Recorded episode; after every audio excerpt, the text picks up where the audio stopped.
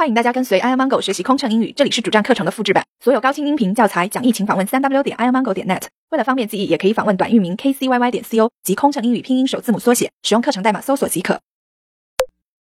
首航，女士们、先生们，欢迎您选乘星空联盟成员中国国际航空公司的首航航班 CA 前往。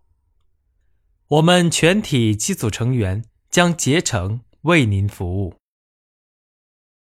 Ladies and gentlemen, welcome aboard the inaugural flight of Air China, a proud Star Alliance member, CA. 2. On this auspicious first flight, we look forward to proving you a memorable and pleasurable experience on board. 停止餐食供应，机上餐食不符合公司配餐标准。女士们、先生们，由于刚刚发现本次航班机上餐食不符合我公司配餐标准，机上厨房系统出现故障，我们将停止餐食供应，由此给您带来的不便深表歉意。地面工作人员将为您提供相应的补偿和服务。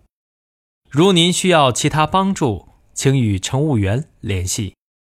感谢您的理解与配合。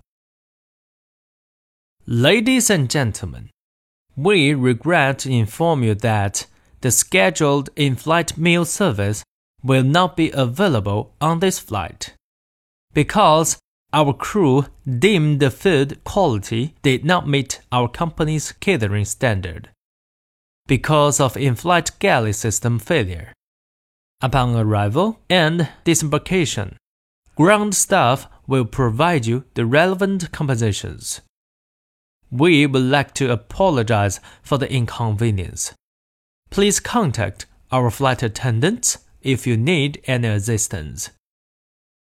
Thank you for your understanding and cooperation.